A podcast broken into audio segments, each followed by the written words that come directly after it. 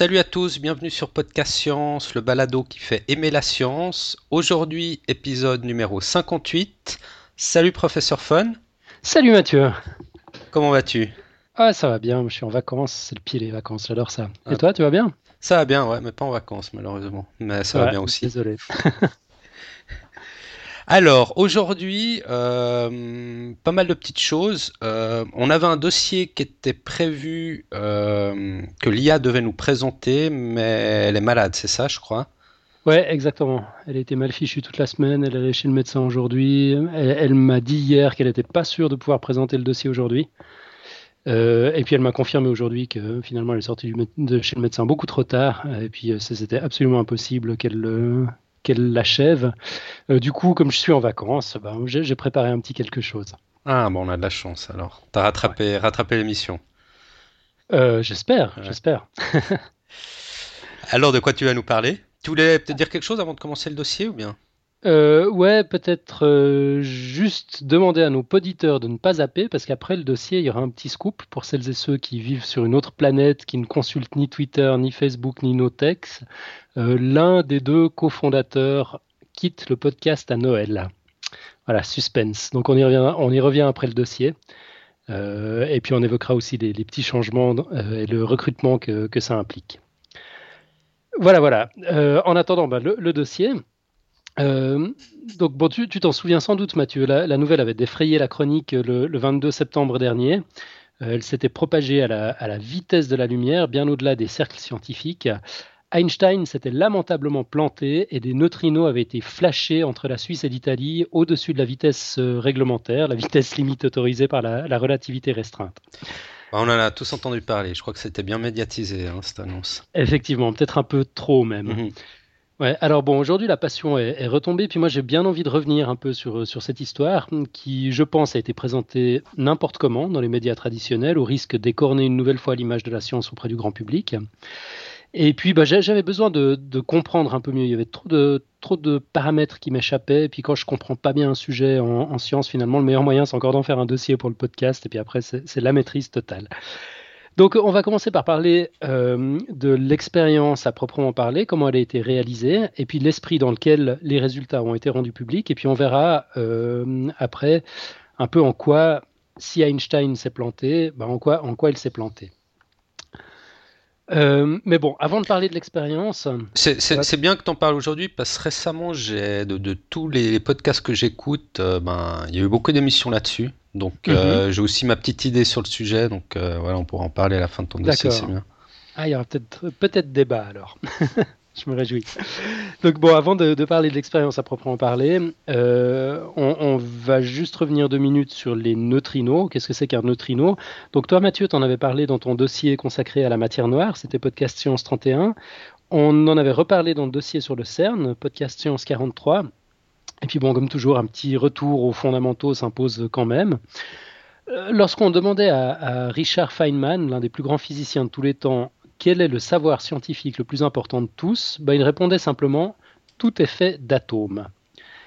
Le mot atome vient du grec atomos qui signifie indivisible. Et sans instrument de mesure adéquat, les Grecs étaient déjà drôlement doués d'avoir postulé l'existence des atomes, mais il aura fallu encore quelques milliers d'années pour qu'on s'aperçoive qu'ils ne sont pas en fait indivisibles. En effet, les atomes sont constitués d'électrons qui gravitent autour d'un noyau, L'électron est, pour ce qu'on en sait aujourd'hui, effectivement indivisible. Par contre, le noyau est constitué de particules plus petites, les protons et les neutrons, eux-mêmes constitués de quarks. Bon, je ne vais pas entrer dans le détail, je ne vais pas aborder euh, la question des bosons, si jamais euh, l'article particules élémentaires de Wikipédia explique tout ça en détail. Euh, mais pour revenir à l'électron, il fait partie d'une plus grande famille de particules élémentaires, c'est ce qu'on appelle les leptons. Et les neutrinos, justement, sont une sorte de lepton. Leur existence avait été postulée de manière totalement théorique en 1930 par Wolfgang Pauli, qui étudiait une forme particulière de radioactivité, la désintégration bêta. Sujet qu'on a couvert dans Podcast Science numéro 32, si jamais. C'est fou le nombre de trucs qu'on a couvert. Et bon, il n'arrivait pas à expliquer le phénomène avec les seules particules connues à l'époque. Euh, donc c'est ah, excuse-nous, euh, tu, peux, tu peux juste reprendre, on a une coupure là. Ah, d'accord. Euh, donc. Oui, il n'avait pas expliqué, il n'avait pas réussi à expliquer à l'époque. Euh, D'accord. Il n'arrivait pas à expliquer le phénomène avec les particules connues à l'époque, du coup il a postulé l'existence de, de, ces neutrinos. Et ce n'est qu'en 1956, 26 ans plus tard, qu'on a pu détecter des neutrinos effectivement pour la première fois. Puis depuis, ils n'ont jamais cessé d'intriguer les chercheurs. On a longtemps cru par exemple qu'ils n'avaient pas de masse. On sait aujourd'hui qu'ils en ont une, toute petite, euh, même si on n'arrive pas encore à la mesurer. Alors comment est-ce qu'on arrive à intercepter les neutrinos? Parce que il faut dire que ces neutrinos, ils ont toutes sortes de particularités, notamment euh, ils n'interagissent pas avec la matière. Ils traversent tout, rien ne les arrête. Du coup, on, a pu se demander comment l'expérience du CERN a bien pu faire pour mesurer leur vitesse. On ne peut pas les taguer. Et puis, bah, comment est-ce qu'on peut mesurer la vitesse de quelque chose qui n'interagit avec rien? Lorsque des coureurs franchissent la ligne d'arrivée, par exemple, ils coupent physiquement le faisceau d'un dispositif photoélectrique pour déclencher le chronomètre. Ou bien lorsqu'un radar te chope en excès de vitesse sur l'autoroute, bah, c'est bien parce que ta carrosserie a fait rebondir le signal radio du radar. Il y, a nécessairement interaction pour qu'on puisse, mesurer. Donc là, euh, qu'est-ce qui a bien pu déclencher le chronomètre lors de l'arrivée des neutrinos s'ils n'interagissent avec rien? Eh bien, c'est pas tout à fait vrai qu'ils n'interagissent avec rien. Lorsqu'un neutrino rencontre un atome de chlore, il le transforme en atome d'argon. Euh, ce que j'ignorais totalement. Tu, tu mhm. savais ça, toi? Non. Mais bon, ceci dit, c'est pas comme ça qu'on a mesuré la vitesse des neutrinos dans, dans ce cas-là, parce que cette technique de détection euh, au chlore et à l'argon, la plus ancienne, nécessite la présence d'un réservoir rempli de plusieurs tonnes de tétrachlorure de carbone, et après le passage soupçonné des neutrinos, on purge le fluide avec, et avec de l'hélium euh, pardon, on purge le fluide avec de l'hélium, ce qui enlève l'argon. Et en refroidissant l'hélium, on récupère l'argon s'il y en a. Et s'il y en a, c'est qu'un neutrino est passé par là. Voilà, un peu archaïque comme méthode de détection. Heureusement, il y en a d'autres. Comme le détecteur à film photographique, justement utilisé dans l'expérience Opéra. Donc, on superpose des couches photographiques euh, en alternance avec des feuilles de plomb pour détecter l'oscillation euh, du neutrino muonique en neutrino toïque. Donc c'est deux des trois saveurs existantes de neutrinos. Et le développement des films photographiques permet de reconstruire la topologie de l'interaction. Donc bon, les, détails m'échappent totalement. J'imagine que c'est le cas pour la plupart de nos auditeurs aussi. Euh, mais qu'on se rassure, ce n'est pas très important. Ça, ça, a juste le mérite de répondre à une question qui en tarabustait sans doute plus d'un et qui m'obsédait carrément. Euh, c'était comment est-ce qu'on a bien pu faire pour mesurer euh, l'arrivée de ces neutrinos?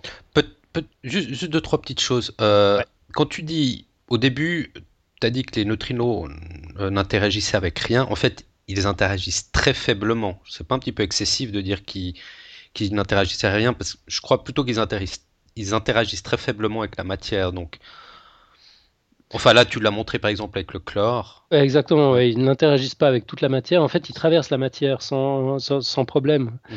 Euh, contrairement à d'autres particules comme les, photons par exemple qui sont bloqués par, euh, par, un rien. quoi. C'est vrai qu'on est bombardé de, millions de neutrinos euh, par seconde. Et ils, passent à travers notre corps.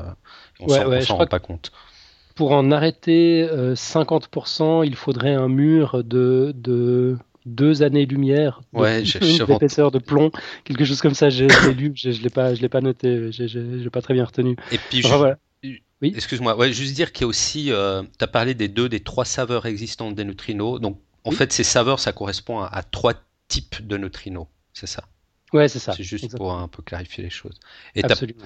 et encore une chose, je, suis un peu pointillé aujourd'hui. Euh, non, tu as parlé d'expérience opéra, mais je sais pas si tu l'as au début. Donc, cette expérience opéra, c'est justement l'expérience euh, qui a à travers laquelle on a, on a découvert, découvert que les neutrinos iraient plus vite que la lumière. C'est justement cette expérience qui a été effectuée il y a, il y a peu de temps. Ouais, c'est ça. Ouais, donc euh, Opera, c'est un détecteur de neutrinos euh, qui n'est pas physiquement installé au CERN à Genève, mais qui se trouve en, en Italie. mais ça, ça, fait partie du, du, du, réseau du CERN. Euh, et, puis effectivement, donc le, but, bah, je, vais y venir en fait un peu, un peu plus loin dans le, dans, le dossier. Euh, donc bah, justement, on va, on va en venir à l'expérience à proprement parler. Donc depuis 2006, le super synchrotron à protons du CERN, c'est le préaccélérateur également nommé SPS, euh, on en avait parlé dans, dans le dossier sur le CERN, envoie des neutrinos au laboratoire du Grand Sasso, à L'Aquila, dans les Abruzzes, à 130 km au nord-est de Rome. Et puis justement, il n'y a pas besoin de tunnel pour envoyer les neutrinos, puisqu'ils traversent la matière. Donc ils traversent la, roche. Euh, s'il s'agissait de photons, bah, il, faudrait, un tunnel. de la fibre optique quelque chose. On ne peut pas juste les, les, envoyer sous une montagne et espérer qu'ils ressortent de l'autre côté. Les neutrinos, si. Euh, si on devait faire le trajet par l'autoroute, ça, ça, ça, ce serait un trajet de quelques 940 km. J'ai testé sur Google Maps. Et pour les neutrinos qui traversent en ligne droite sans s'embêter avec la courbure de la Terre, c'est 732 km exactement. Mhm. Et puis donc l'expérience internationale Opéra, justement dont on, dont on parlait, qui se déroule dans ce laboratoire du Gran Sasso, étudie les oscillations de neutrinos. Et c'est pour cette raison que le CERN lui fournit les précieuses bébêtes plusieurs fois par jour. Et en 2009, quelqu'un a eu la bonne idée de se demander à quelle vitesse les neutrinos envoyés depuis Genève circulaient. Sans doute pour s'assurer qu'ils n'étaient pas ralentis justement par une interaction quelconque dans, leur course ou par des douaniers bagel. Eh bien, ralenti, tu parles. en fait, ils sont arrivés plus vite que ne l'auraient fait des photons circulant à la vitesse de la lumière dans un tunnel sous vide. Et bon, personne n'a cru au résultat, bien entendu. Et c'est là que ça devient intéressant. Parce que le, papier publié sur euh, archive.org le 22 septembre par le CERN raconte tout en détail. Et il contient tout, sauf des airs de triomphe face à une relativité remise en question. Donc je, vais expliquer un peu l'esprit de, la, publication. Donc les, les 24 pages que compte cet article du CERN commencent déjà, ce qui est surprenant, par deux pleines pages de signatures pas moins de 174, 174 scientifiques ont participé à l'expérience. 174, c'est pas juste un, un, professeur tournesol un peu allumé tout seul dans son coin. Est-ce que, est que, réellement, je sais pas s'ils ont tous participé à l'expérience, ils ont peut-être mis leur, euh, leur signature pour, pour valider que l'équipe qui, a fait l'expérience était, était bien, avait bien fait son travail, mais est-ce qu'il y avait vraiment 174 scientifiques? Bah, écoute, là, ce serait intéressant qu'on ait, qu'on ait un retour euh, d'un de nos amis scientifiques sur la question. Moi, je ne pense pas qu'on signe des papiers euh, si, si on n'a pas pris une part active euh, dans, dans, dans, les recherches, mais ce, serait intéressant d'avoir ce, ce feedback-là. Mmh. bon, ces 174 chercheurs sont tous partis du principe commun en science que les résultats étaient invalides et qu'il n'y avait qu'à le démontrer. Et si les données donnaient un résultat pareil, c'est qu'il y avait une erreur dans les données. Et pour qu'il y ait une erreur dans les données, pourtant systématiquement rigoureusement identiques, bah, il fallait qu'il y ait une erreur dans les mesures. Alors ils ont passé trois ans à traquer systématiquement toutes les erreurs qui pouvaient bien expliquer la différence entre les résultats attendus et les résultats observés. Donc on a commencé par équiper les deux laboratoires d'horloges atomiques synchronisées, dont la précision a été validée par trois instituts métrologiques indépendants. On a recalibré tout ce qui oscille, tout ce qui vibre. On s'est assuré qu'on mesurait bien les faisceaux à partir du bon point de départ jusqu'au bon point d'arrivée, parce que là aussi il y avait un peu, de marge. Euh, là, on est sûr au millimètre près. On a placé les antennes GPS à 10 mètres du point de départ et à 10 mètres du point d'arrivée. On a corrigé les cartes à l'issue d'une campagne géodésique dédiée en s'assurant d'une précision au millième de millimètre. On a tenu compte des marées, des rayonnements cosmiques, du déplacement de la croûte terrestre suite au tremblement de terre d'avril 2009 dans les Abruzzes. Et, chacun de ces points a bien sûr été assorti d'une marge d'erreur. Et en additionnant tout, ben, rien n'y a fait. Quoi. On, arrive à une, erreur maximale. Euh, de, plus ou moins 7,4 nanosecondes et les neutrinos arrivent toujours à 60 euh, euh, enfin toujours 60 nanosecondes trop tôt, soit un 40 millième trop vite. Euh, malgré cette, cette marge d'erreur cumulée qui, au, fil des années, a vraiment essayé de prendre en compte tous les paramètres. Donc, à ce stade, les chercheurs, ils, ils, savent plus, ils, savent plus quoi faire, ils savent plus où rechercher.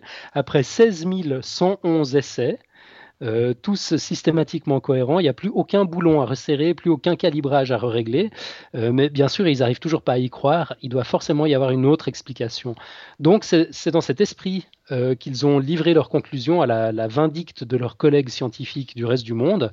En gros, le message, c'était nous, on a fait tout ce qu'on a pu. Merci les gars de prendre le relais si vous avez des idées plus fraîches pour expliquer où on s'est planté. Bon, c'est une bonne approche. Hein. Bah, je trouve que c'est pas mal, ouais.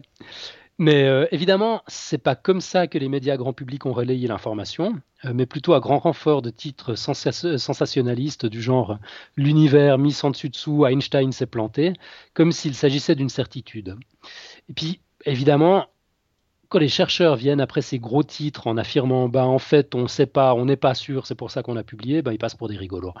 D'où l'indignation de certains scientifiques qui estiment que ces résultats n'auraient jamais dû être communiqués, comme l'astrophysicien et cosmologiste Martin Rees de l'Université de Cambridge, l'auteur de Just Six Numbers, un best-seller sur les constantes fondamentales. tu, l'as peut-être lu d'ailleurs. Moi, il, est dans ma liste pour un jour, mais non. je ne l'ai pas lu. Donc lui, il rappelle que, tu en avais fait une quote, je crois, toute découverte extraordinaire doit être accompagnée de preuves extraordinaires.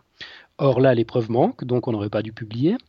Ou encore le physicien américain Lawrence euh, Krauss, l'auteur de, de la physique de Star Trek, euh, qui estime qu'il n'était pas raisonnable de publier ces résultats sans fournir un modèle explicatif. Et puis c'est vrai que là, il n'y en a pas, il y a, juste des questions. il y a plein d'autres. Euh, quand tu dis publier, tu t'adresses aux médias ou à la communauté scientifique ou au CERN?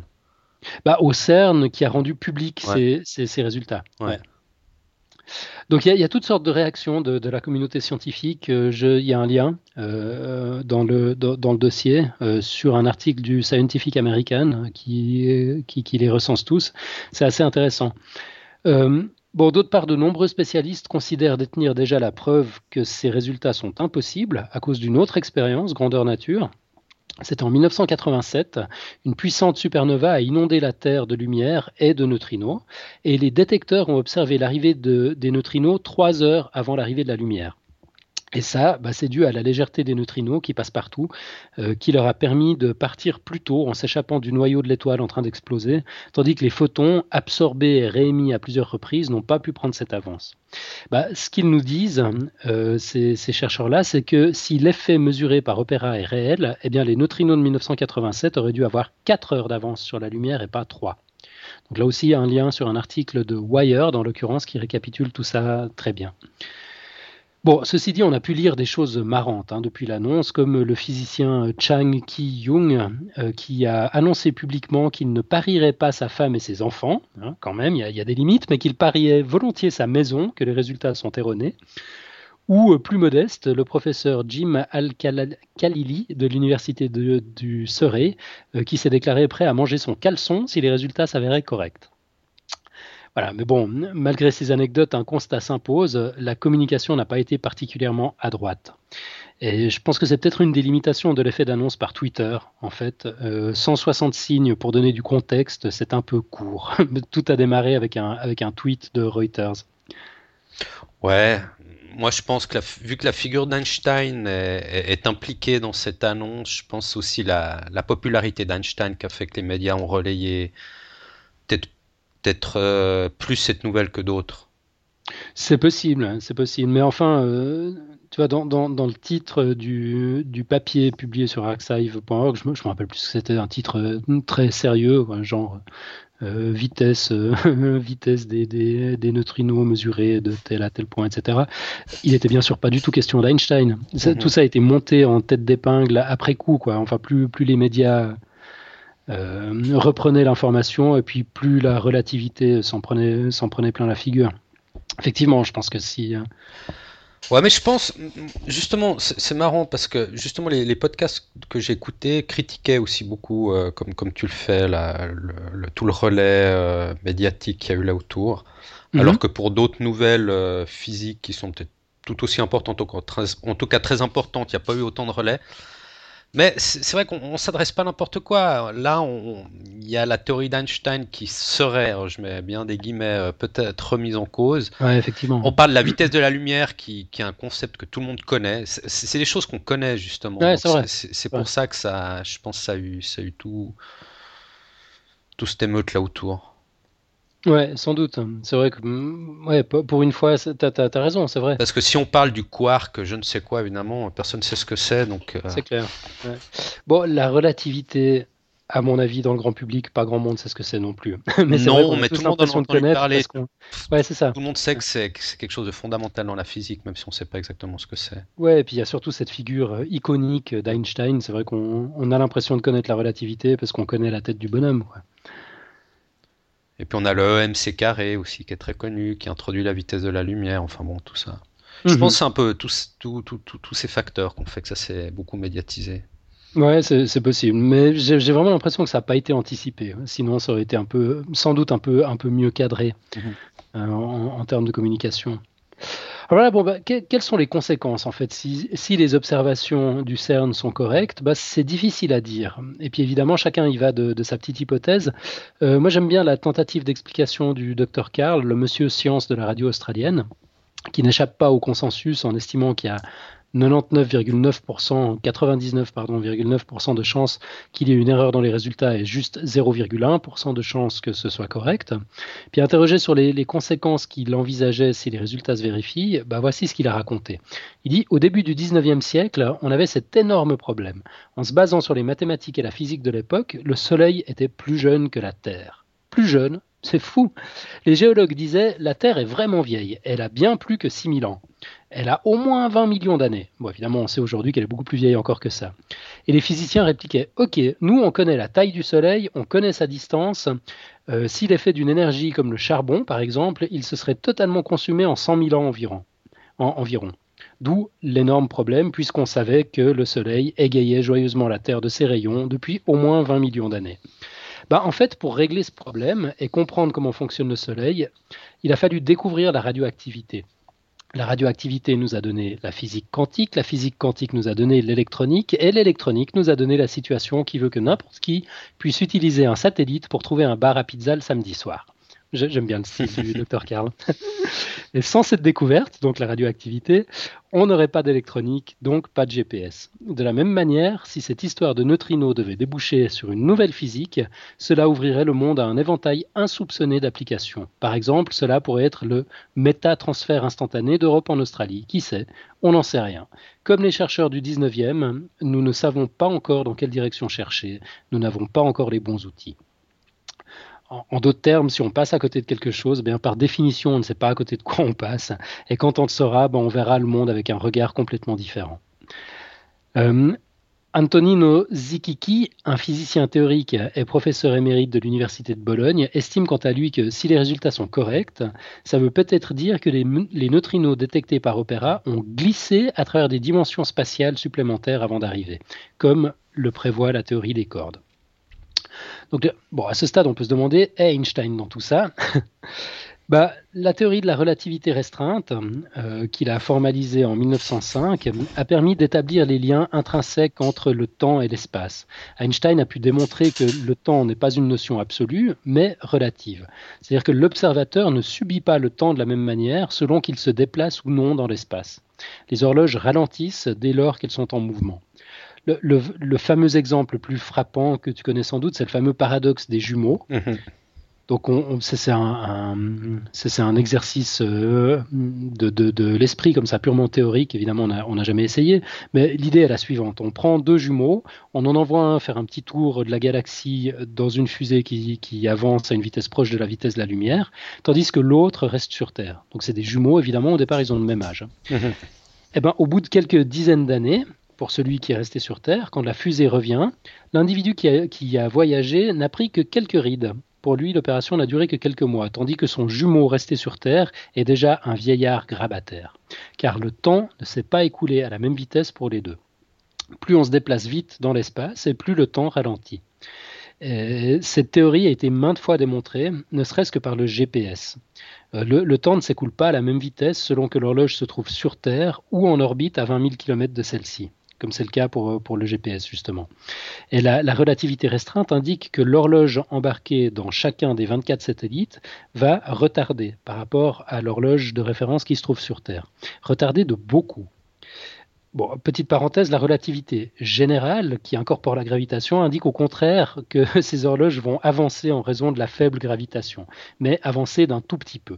Donc l'une dans l'autre, les horloges doivent être resynchronisées en permanence en tenant compte des calculs des deux théories.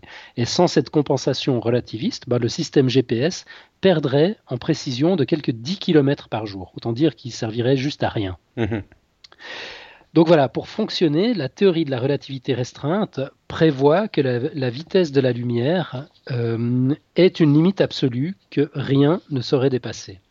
Et la relativité générale, qui a été, euh, qui a été pensée quelques années plus tard, euh, démontre qu'il faudrait à un objet une quantité infinie d'énergie pour dépasser la vitesse de la lumière, ce qui pose évidemment un problème de ressources. Mmh On n'a pas une quantité infinie d'énergie à disposition. Peut-être juste deux mots euh, pour revenir sur la relativité restreinte. Alors, effectivement, tu as dit que quand un observateur, enfin, quand, oui, quand un observateur se déplace, il vieillit plus lentement que, que, celui qui reste immobile. Mhm. Alors, évidemment, ça c'est valable à des vitesses relativement élevées parce qu'on pourrait dire, oui, mais moi, quand je prends le train, euh, je fais Lausanne-Genève, deux fois par jour, je reviens le soir et j'ai le même âge que, que mon jumeau. Ah non, non, non, j'étais tombé, j'étais tombé sur un blog justement qui prenait cet exemple-là. Alors, effectivement, tu, ne gagnes pas grand-chose. Hein, il y aura quelques millièmes de millièmes de secondes de différence, mais c'est insignifiant en vitesse totalement à, à laquelle on se déplace sur Terre. Ouais, surtout en rapport au temps perdu à faire tous les jours Lausanne-Genève, mais enfin, ça c'est une autre histoire. Voilà, C'est vrai. Mhm. Et euh, donc, euh, ben, je, me suis perdu. Ah oui, voilà. Bah, ceci dit, ce ne serait pas la première fois qu'une théorie, pourtant vérifiée systématiquement, serait revue et corrigée à la lumière d'un éclairage nouveau. Euh, voilà, c'est l'exemple qu'on prend souvent, mais c'est vrai qu'il est tellement parlant. La relativité générale d'Einstein avait déjà supplanté la gravitation de Newton, ou plutôt elle l'avait intégrée. En fait, elle lui a donné un cadre plus large. La, gravitation newtonienne euh, a, été englobée dans un nouveau modèle qui, qui, qui, qui, voilà, qui, qui, a, qui, a, une autre perspective. Et on sait aujourd'hui que la relativité est un modèle suffisant pour expliquer la réalité à une certaine échelle, la nôtre, mais qu'elle n'est pas compatible avec la mécanique quantique, donc dans l'infiniment petit, puis on ne sait pas très bien comment elle s'articule avec les notions de l'infiniment grand, comme l'énergie noire, par exemple. On sait depuis longtemps qu'elle est de toute façon vouée à être remise en question tôt ou tard. Euh,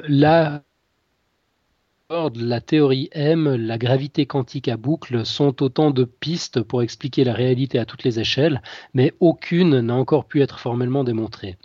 Euh, il faudra pourtant bien un modèle théorique permettant d'expliquer ce qui est déjà observé aujourd'hui, comme l'intrication quantique, par exemple. Ça, c'est un phénomène extraordinaire. C'est la communication instantanée entre deux particules. Donc, non seulement au niveau quantique, mais aussi à notre échelle, quelle que soit la distance qui sépare ces deux particules. On agit sur l'électron, ça fait instantanément agir un autre électron qui peut se trouver, euh, qui peut se trouver dans la, pièce d'à côté ou sur Mars ou, euh, à l'autre bout de la, galaxie, de la galaxie. Et là, par instantané, il faut entendre plus rapide que la lumière.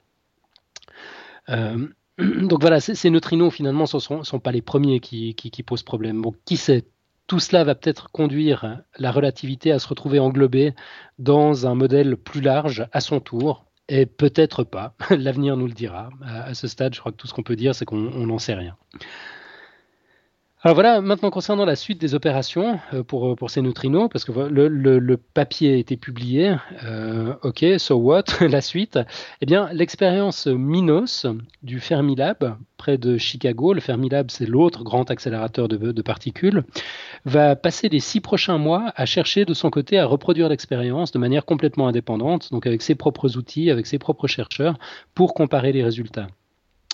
Euh, ceci dit, on, notera quand même une, anecdote assez croustillante que j'ai découvert en, préparant ce dossier. L'expérience Minos fut la première en 2007 à trouver un résultat similaire. C'est-à-dire que les, neutrinos étaient arrivés plus vite que prévu. Mais personne ne s'était acharné à vérifier tous les paramètres comme on l'a fait au CERN, puis on a conclu à l'époque à une erreur de mesure et on a simplement classé l'affaire. Je trouve que cette, nouvelle redonne un peu de, piment euh, à toute l'affaire. Ouais, c'est toujours plus facile quand on fait des expériences qui vérifient la théorie que, que faire des expériences qui justement vont contre la théorie. Parce que, parce que si tout va comme la théorie, on dit ok, très bien, je vais mon expérience, regardez, ça marche, tout le monde est content. Mais s'il y a des problèmes, des fois, c'est forcément, ça peut, ça peut être un peu plus compliqué à gérer, et puis c'est peut-être plus facile de classer, classer le dossier ou, ou le projet qu'aller qu'aller gratter, voir, euh, voir où il y, a, où il y a le problème. Ouais, effectivement. Bon, c'était une autre manière de, de gérer la communication, peut-être. ils, ont, ils ont pris moins de risques. je, ne sais pas. Euh, bon, sinon, il y a l'expérience T2K au Japon. Donc, c'est également un accélérateur de particules qui va aussi chercher à reproduire l'expérience. Donc, ça, ça, va vraiment être fait partout dans, dans différentes conditions. Puis, bien sûr, l'expérience Opera se poursuit. On va continuer de, de, de chercher la, la, la, petite bête. Donc, euh, voilà, affaire à suivre. On reviendra bien sûr dessus dans le, dans le podcast dès qu'il y a du nouveau. Mhm. Écoute, euh, ouais, ben. Moi, j'en ai entendu beaucoup parler dernièrement, pas mal de podcasts scientifiques que j'écoute. Comme tu l'as dit, la plupart des scientifiques sont très sceptiques. Ils pensent que. Alors, ils, louent la démarche des, chercheurs de cette expérience d'avoir d'avoir finalement euh, mis à disposition de la communauté scientifique leurs travaux pour essayer que la communauté les aide à trouver où il y a où il y a un bug. Mais c'est vrai que la, plupart des scientifiques sont très sceptiques. Hein. Mhm. bon, moi, moi, je trouverais sympa que, que, que, ce soit vrai, en fait. Mais bon, ouais. Bah ouais, ça serait la porte ouverte à toutes sortes de trucs, quoi. Genre la téléportation, ça, ça me plairait beaucoup, ça. Non, mais allez, là, là c'est. Ça va un tout petit peu plus, délire, bien sûr, plus vite que la vitesse de la lumière, mais, mais c'est vrai, comme tu as dit, j'ai entendu, pour expliquer ça, il y aurait, bon, effectivement, que le, neutrino passe à travers une dimension supplémentaire, une sorte de raccourci, et qu'il mhm. ferait arriver avant le photon. Ça, ce serait une explication. Euh, alors là, pour, pour, la démontrer, il va falloir se lever tôt. Et puis une autre, c'est que bah, finalement, c'est pas la le photon, la lumière qui a la vitesse maximum, ben, c'est le neutrino. Donc il y a un petit décalage. Euh, parce qu'on est, on est quand même, euh, quand on prend la vitesse de la lumière, je crois que la vitesse du neutrino, c'est, je sais plus à quelle décimale, mais c'est, on est au niveau de la décimale de, la différence de, vitesse. Hein. Ah ouais, c'est un 40 de différence. Donc c'est vraiment tout petit. Bien sûr. Et que bah, finalement, ce serait peut-être pas le photon, ce serait une autre particule qui serait la plus rapide. Mais je pense pas que ça, change ça changerait fondamentalement la théorie de la relativité. Il faudra peut-être un petit peu la compléter, mettre un petit patch d'un côté ou d'un autre. Mais... Ouais, mais c'est ce que je pense aussi. Elle se prendrait ses premiers sparadraps en 100 ans. Ouais. Non, surtout que, comme tu l'as dit, avec le GPS et bien d'autres euh, phénomènes, on a, on l'a vérifié, mais à de nombreuses reprises durant, depuis un siècle, cette théorie de la relativité. Donc, euh, ouais, on n'a on a jamais réussi à la prendre en défaut encore. Donc elle va pas s'écrouler comme ça non plus à cause d'un petit neutrino. Hein. un petit neutrino de rien du tout. Bah, affaire à suivre. En tout cas, on va, on va garder un œil euh, dessus. Oui. Ouais, je crois qu'il y a aussi. Alors, j'ai pas exactement bon, j'avais entendu un peu dans, ces podcasts, mais c'était un peu compliqué. Comment ils ont fait les mesures? Parce que Je crois qu'il y a aussi. Euh, en fait, c'est une mesure indirecte. Alors, j'ai pas très bien compris comment, mais c'est pas qu'on on dit voilà, le neutrino il est parti, le neutrino il est arrivé. C'est des mesures indirectes, et donc ça ça laisse peut-être aussi euh, euh, libre cours à une petite erreur quelque part. Ouais, bon, tout, tout, ça a été pris en considération justement. Parce qu'au départ, euh, quand, on a pris les premières mesures, on n'était même pas trop sûr du point de départ à 10 mètres près, euh, ni, mhm. ni, du point d'arrivée, euh, parce que tout ça se passe en, plein milieu d'accélérateur. De, le, SPS, il fait 7 km de long quand même. Donc quel, est le point de départ à, proprement parler? Il fallait, il fallait vraiment préciser tout ça. là, je crois qu'ils sont, ils sont assez au point quand même. Alors bon, peut-être que quelqu'un d'autre avec un regard frais arrivera à, trouver, si, l'erreur se situe à ce niveau-là, peut-être qu'on arrivera à, mettre le doigt dessus, mais ça, paraît quand même mal barré. Hmm. Bon, ben, moi je pense d'ici, combien ça va prendre une année ou deux, non, pour essayer de, valider ou non. Euh, phénomène, non Ouais, j'ai entendu euh, des, chercheurs qui parlaient de 2-3 ans, mais bon, de toute façon, on, ouais. on n'en sait rien. Mhm. Je crois qu'il va falloir voir ce que donnent les expériences, euh, les, unes après les autres. Euh, en, espérant que la, la, communication reste aussi transparente finalement, que quelqu'un se dise pas, oups, on, a un peu merdé la première fois. Du coup, on dit plus rien jusqu'à ce qu'on soit tout à fait certain. Mhm. effectivement, ça pourrait prendre, ça pourrait prendre beaucoup plus de temps. Bon, bah, wait, on, wait, wait, and see alors. Exactement. Wait and see. Ok. Voilà, donc on va passer, euh, on va passer au reste euh, de ce qu'on a annoncé en, début de podcast. Donc euh, l'un d'entre nous quitte le podcast. Genre, à, ce stade, on peut, on, peut dire qui hein. Oui, c'est moi. oui, ben, ouais, j'ai voilà un manque. Que, ouais, ça, ça, ça, te prenait trop de temps. Ça me prenait trop de temps et voilà, je dois, aussi donner un peu certaines priorités. Donc, euh, j'ai décidé que bon, je continue avec toi jusqu'à la fin de l'année. Mm-hmm. Et après, pour la nouvelle année, bon, je vais pas non plus complètement disparaître. Je reviendrai de temps à autre faire faire un ou deux petits dossiers qui me tiennent à cœur. Je serai toujours un peu, un peu par là, mais disons, je serai ah. pas là dans toutes les émissions et, un... et voilà. Je vais un peu m'écarter quand même euh, du podcast euh, dans une certaine mesure. D'accord. Bon, bah, écoute, ça fait plaisir de savoir que tu restes quand même dans les parages. Non. Je ne me voyais pas faire des dossiers sur l'énergie noire, par exemple. Non, vous allez encore euh, avoir droit à des dossiers de physique bien, bien costauds. on, peut, on compte sur toi alors. Ouais, mais ce sera malheureusement pas toutes les semaines. Je serai plus là toutes les semaines. D'accord. Bah, en, tout cas, l'annonce a fait l'effet d'une bombe dans, dans, les petits milieux concernés. Sur Twitter, Benoît Curdi nous a dit Waouh, quel choc. Monsieur Clem a dit Arf, dommage, bon courage pour la suite. Christophe Adinki a dit Ah, dur, Mathieu, tu vas nous manquer vraiment. Xavier Agnès, ah quel choc, mais je te comprends Mathieu, déjà tout ce travail effectué, c'est extra. On a eu quelques commentaires aussi euh, sur, sur le site. Euh, John Calac qui nous indique Je ne dirais qu'une chose. Merci Mathieu et bon vent pour la suite de ton parcours personnel. Bon, je sais, ça fait deux choses en fait. Guillaume Lebrun, euh, qui était venu nous faire un, un dossier sur les extrémophiles. Euh, qui indique Bonjour, je suis peiné de lire cette bien triste nouvelle. Vous formiez une très bonne équipe.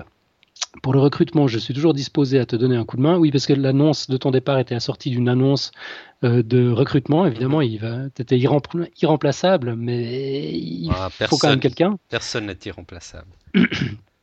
ouais, bah, je ne sais pas si on, si on en dira autant quand il faudra produire des quotes une fois par semaine. On verra. Enfin bref, donc Guillaume me disait pour le recrutement, je suis toujours disposé à donner un coup de main, euh, mais comme tu as pu le remarquer, je mets du temps pour la préparation des dossiers. Enfin, n'hésite pas à me contacter amicalement.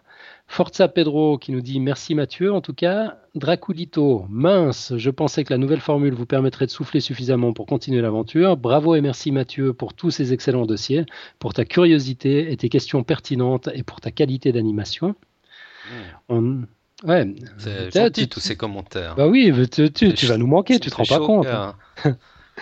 Et puis Mantine euh, qui dit Ouch Maintenant, qui va poser des questions bêtes, entre guillemets, qu'on a toujours envie de poser et qui ne sont pas si bêtes que ça? Votre duo fonctionnait très bien. La, le, la remplaçante aura une barre haute à franchir. Bravo Mathieu pour tous tes dossiers très variés, complets et bien construits, en espérant que tu trouves le temps pour revenir en chroniqueur occasionnel. Be seeing you, Mantine. Eh ben, bah ouais, merci à tout le monde. Hein. Ouais, super sympa. Mais je reviendrai de temps à autre, pas de souci. bah t'as, intérêt après, après ces témoignages. Donc pour, pour la suite, on a, on a ouvert une campagne de recrutement. Euh, d'abord, un immense merci à toutes celles et ceux qui ont retweeté le message ou qui l'ont fait suivre d'une manière ou d'une autre euh, et qui ont proposé des noms. Un tout grand merci en particulier à Pierre Kerner et à Marion Sabourdi. Euh, résultat des courses, après quelques jours seulement, on, a, des gens qui sont éventuellement intéressés. On a David Loipre du blog Science étonnante. on a Guillaume, on, l'a vu, Guillaume Lebrun, qui, qui avait fait le dossier sur les extrémophiles. Euh, sont aussi OK pour présenter un dossier exceptionnellement, donc euh, ils ne pourraient pas s'engager comme, comme tu l'as fait toi, ben, Pierre Kerner, Marion Sabourdi, euh, Tom Rood, idéalement après son, son, doctorat. Et il y a d'autres personnes qui, qui déclinent, faute de temps, comme Monsieur Pourquoi, du blog Pourquoi le, ciel est bleu. J'adore ce nom, Pourquoi le ciel est bleu, je trouve génial. C'est chouette, hein Super. Si, jamais le site, c'est pourquoi le ciel est bleu tout collé en un mot.blogspot.com. Mais bon, petit scoop peut-être, euh, parce qu'on a une, candidature qui dépasse tout ce qu'on pouvait imaginer. Euh, on aura peut-être une présence féminine dans, dans le podcast. C'est l'auteur de l'excellent blog Science au cinéma, euh, l'adresse est science au pluriel au cinéma tout collé.fr, qui a très envie de faire un bout de chemin avec nous. Elle s'appelle Hélène Arnal. Elle est franchement surqualifiée pour le poste. nous, on est, des amateurs. Euh, Hélène est une pro. Elle a un master en biologie, un master en communication scientifique. Euh, je sens qu'elle, ouais, voilà, elle, va faire tout ça très très bien, euh, placer la barre sans doute un peu plus haut que ce qu'on avait, ce qu'on avait placé nous. Et puis bah, elle va venir faire un, épisode d'essai avec nous début décembre. Hmm. Et si tout se passe bien, bon, on la retrouvera régulièrement euh, aux commandes du, du podcast l'année prochaine, sachant que toutes les personnes qui se sont annoncées pour faire un dossier occasionnel, on a noté leur nom, évidemment, on ne va pas les laisser euh, s'échapper comme ça. Euh, donc je pense qu'on a déjà une très belle liste d'invités pour, euh, le début 2012, avec, tous ces gens qui se sont proposés spontanément. Donc voilà, ce qui me semblait être une, nouvelle terrible quand tu me l'as annoncé la semaine dernière, finalement, bah, comme c'est souvent le cas avec, avec ces choses-là, quoi tourne, bah, tourne bien. Quoi. Le, hasard fait bien les choses. ce sera plus comme avant, c'est sûr, mais je pense que ce sera bien. C'est une évolution du podcast. Voilà, ouais, c'est ça. Je me, je me fais pas de soucis. Je pense que ça va être, ça va être chouette. Et puis bon, si tu reviens nous voir de temps en temps, bah, on, on est aux anges. Non, mais je me fais pas de soucis, ça va bien évoluer. Là, franchement, il y a eu pas mal de réponses positives de gens qui viendraient occasionnellement euh, proposer un dossier. En plus, euh, avec. Euh, comment elle s'appelle cette personne de science au cinéma? Ah, Hélène. Hélène. Hélène, Hélène Arnal. Je crois que tu, tu, vas réussir à remplir les, les émissions. Ouais, Ouais, je crois que podcast science continue. on a eu comme un petit moment de doute la semaine dernière, mais là il n'y a plus de doute. Ça continue, c'est sûr. Donc euh, voilà. Euh, sinon, encore, euh, encore quelques, petites bricoles. La fameuse liste de livres dont on avait parlé, ben, elle est enfin en ligne. Vive les vacances. donc c'est sur podcastscience.fm slash livre au pluriel. donc c'est comment dire, c'est pas un wiki. Euh, mais presque. C'est-à-dire que c'est une liste qui est consultable de tous, euh, qui peut être mise à jour par tous, mais il faut pour ça qu'on vous fournisse un lien. Donc si vous avez envie d'ajouter des livres dans la liste, il n'y a, pas de problème, il faut juste nous demander le lien. On ne le met pas sur le site parce qu'on n'a pas envie d'être euh, spammé. mais il n'y a, pas de souci, c'est comme la clé des toilettes, on la donne très volontiers. Euh, voilà, donc euh, l'idée mhm. c'est d'ajouter les livres qui vous paraissent dignes d'intérêt pour, euh, pour la communauté des poditeurs de, de Podcast Science. Moi j'ai déjà mis les miens. Ouais, je, vais, longue. je vais aussi rajouter les miens. Ouais, cool. Bon, elle sera pas aussi longue que la tienne, ma liste. Hein. Je, te, je, te, garantis tout de suite. T'es là? Ouais, ouais, je suis là, je suis là. Mais bon, c'est la qualité des livres, c'est pas la quantité qui, qui fait l'intérêt de la liste. Hein. Donc euh, ouais, donc tout le monde peut, peut venir participer et, rajouter ses livres s'ils veulent nous proposer des livres intéressants. Euh, voilà, on leur enverra le lien et ils pourront, ils pourront éditer, éditer la page. Mhm. absolument. Voilà, autrement au registre des, des choses à annoncer, euh, il y a un nouveau, un nouveau podcast dans, dans la podcastosphère scientifique euh, francophone qui s'appelle euh, A-Life, Vie artificielle, qui a été créé par Xilrian qui est, qui est euh, déjà, déjà podcasteur. Il devait venir nous en parler, mais je sais pas, on a dû avoir un petit couac de, de, communication. Euh, ça n'a pas passé. Enfin, Xilrian, si tu nous écoutes, tu es le bienvenu la semaine prochaine pour venir nous, nous, nous parler un peu plus en détail du, du podcast, nous parler de, de, ton projet. Donc, Xilrian, on a pu l'entendre dans le podcast Basingcast. Euh, je ne sais pas si tu le connais, Mathieu. Non. Non, c'est un podcast de geek euh, assez intéressant, assez long.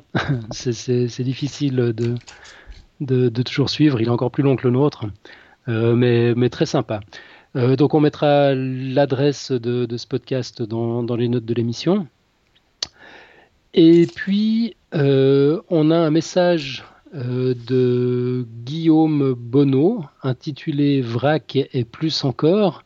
Je sais pas, tu, veux peut-être en parler toi? Ouais, bah d'ailleurs ça tombe bien, parce justement, il, nous fait part d'une émission euh, à la tête, sur la tête au carré.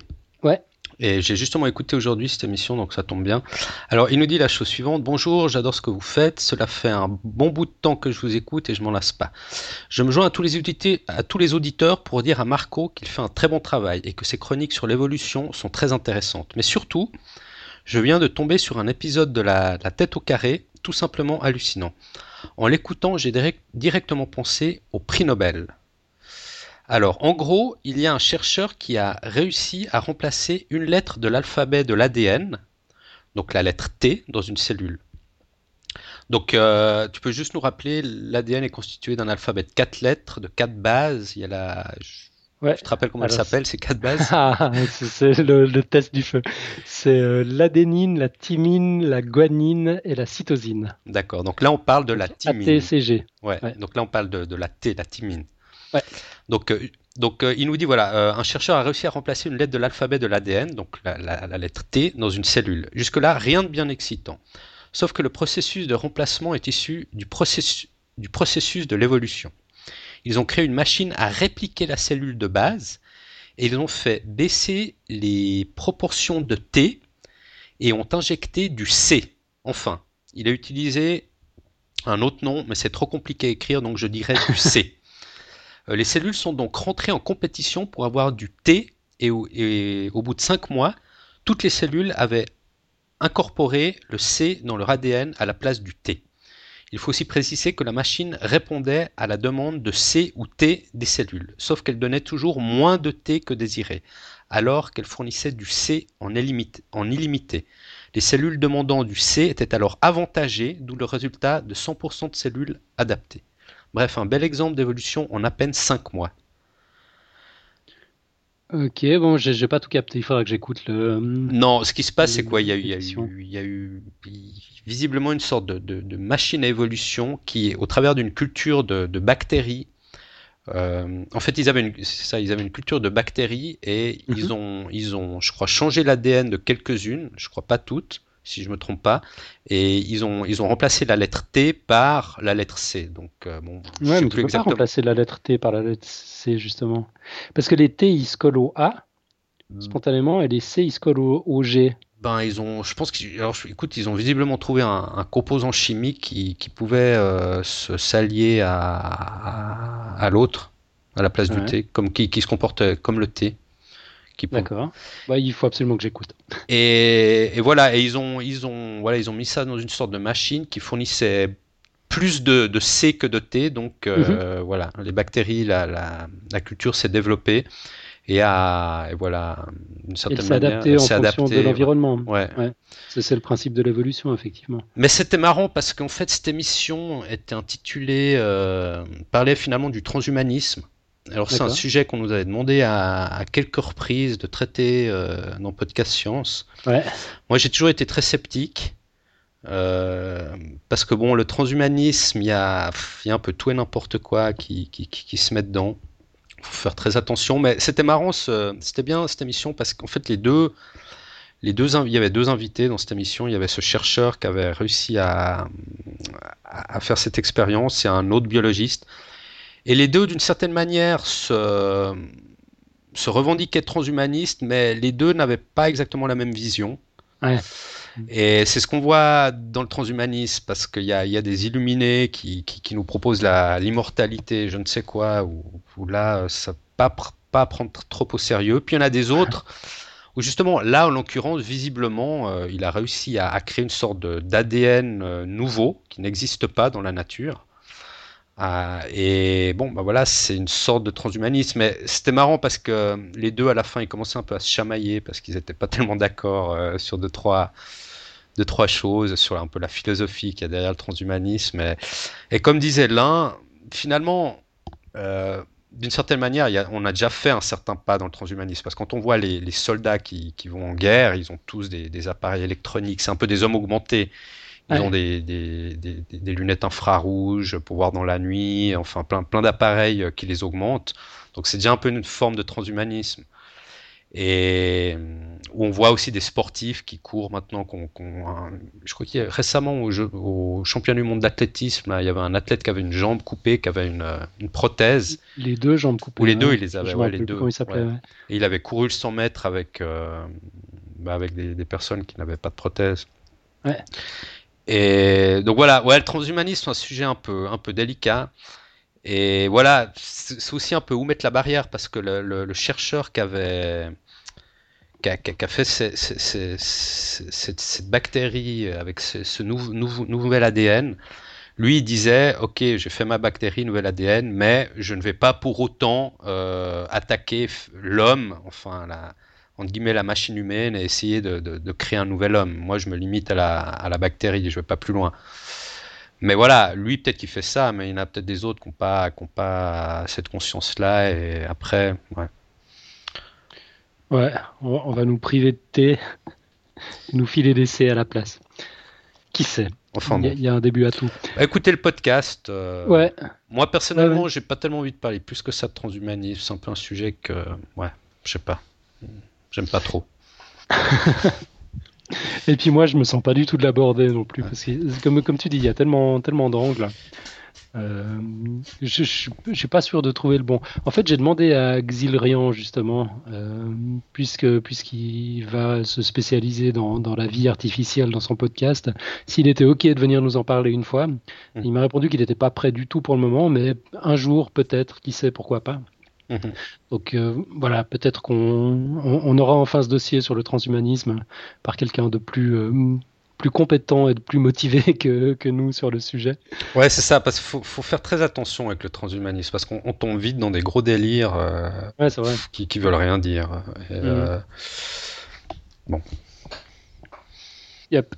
En tout cas, merci à Guillaume Bonneau de nous avoir mm-hmm. transmis cette, cette information.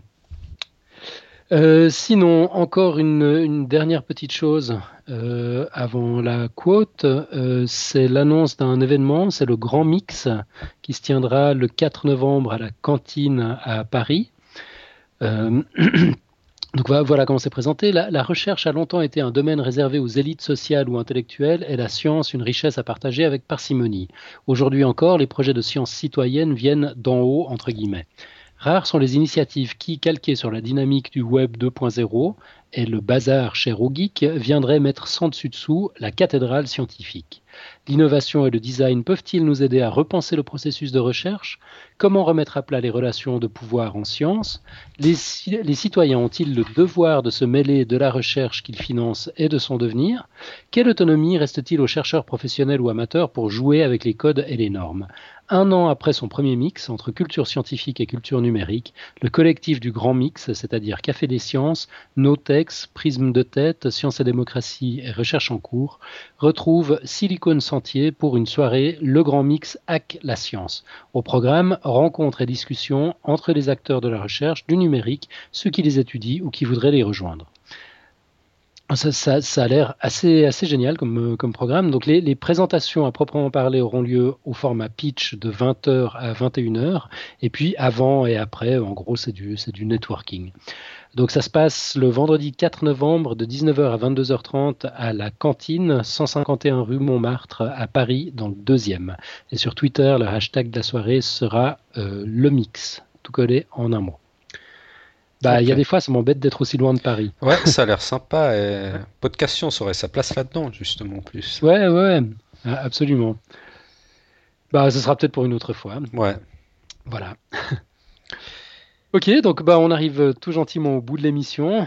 Euh, ne reste que le moment phare qu'on attend tous et qui va nous manquer, qui va nous manquer l'année prochaine, ça va être terrible. Le moment de la côte de Mathieu. Alors, oh, une, une jolie aujourd'hui. Alors, euh, je l'ai vu sur la, je crois, la page Facebook de Xavier Agnès. Je ne sais pas de qui il est, donc je vais l'attribuer à Xavier Agnès par défaut.